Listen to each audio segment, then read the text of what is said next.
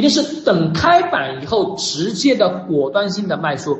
所以你们仔细去看一下，这些过去的这些新兴上市的企业，在开板的那一天，是不是大多数都是开板那一天跌得很厉害吧？为什么呀？都是这些投资性银行获利了结出局了，懂吗？都是投资性银行获利了结出局了。那本身的意义就是我的要什么利益最大化嘛，利益为核心嘛，对不对？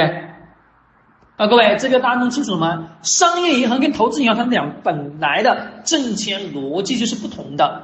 商业银行更多什么？它是给企业去进行放贷款，而且它是越指定那些好企业放贷。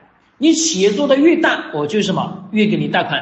而且什么，我还可以给你无息贷款。为什么我能给你无息贷款？第一个，无非就是你的企业信用足够好，对吧？信用足够好，再加上企业资产规模足够大，市场知名度足够强。各位，这个虽然是无形的东西，但是其次，在今天的商业市场当中，它是具有价值的，懂吗？它是具有价值的，所以说银行才愿意把钱给这些什么企业。你会发现，你越是没钱，越是什么穷的时候，银行给你钱吗？不给你钱。为什么不给你钱？他怕你钱给了他不还嘛，对不对？很简单嘛。但我们自己讲，回到你自己身上，嗯来说也是一样的嘛，对不对？你说你借钱给一个人，你你你害不害怕他有一天不还你？你也心里会有担心嘛，对不对？要么什么，你拿个什么抵押物来这种进行一个抵押啊，值某某某某某钱。好，OK，我来什么？我再借对等的钱给你吧。你可以什么？把简单理解为我们过去的商业社会，古代时候的什么以物易物，懂吗？也就是说，同等价值的物品进行同等交换，对吧？假设我现在手上的这个手机啊，跟你的什么那个手机交换一下，对不对？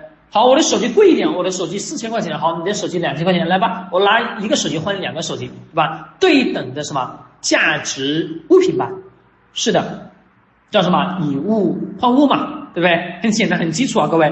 来，投资银行呢，各位，它的挣钱逻辑我们弄清楚了。投资银行挣钱的逻辑它就是帮助企业上市去捞钱的。